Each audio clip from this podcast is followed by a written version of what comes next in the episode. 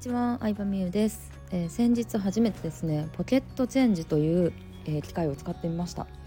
ポケットチェンジっていうのは何なのかというと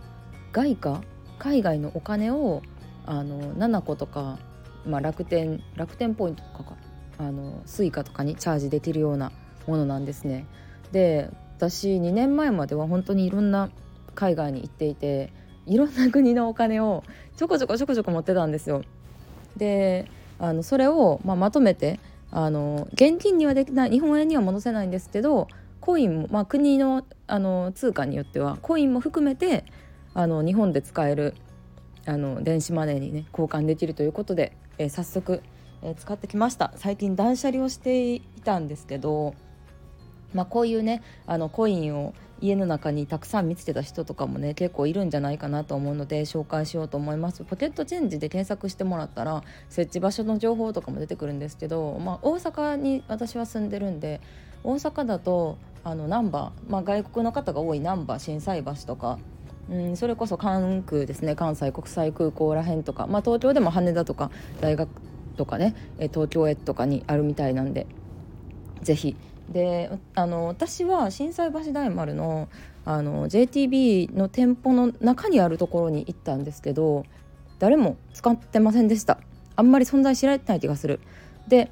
持って行ったのはユーロとアメリカドルと,、えーえーと、ユーロアメリカドル韓国ウォンと中国やったかな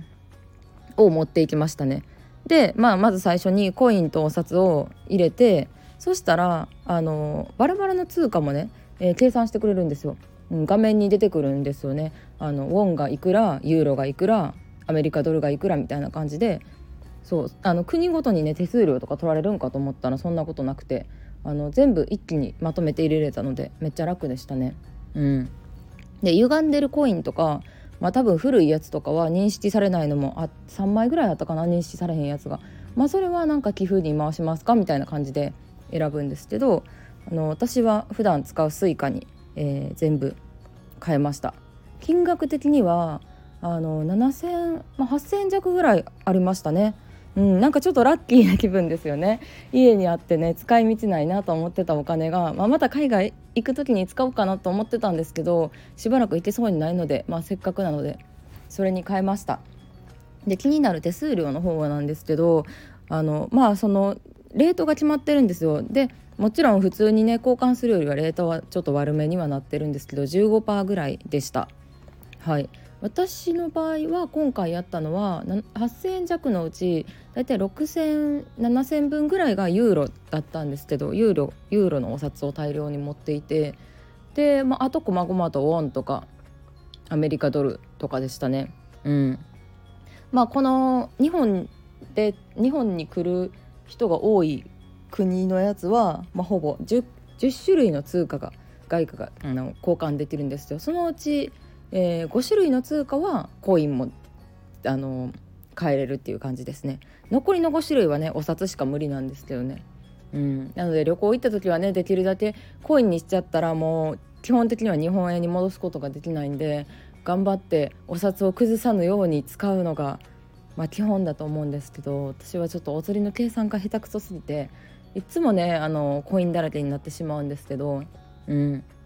で海外って意外とねなんか電波状況悪いからか分かんないですけどクレジットカードが使えない店とかもあるんですよね。できるだけ全部クレカであの使ってしまいたいタイプなんですけど現金を使いたくないので。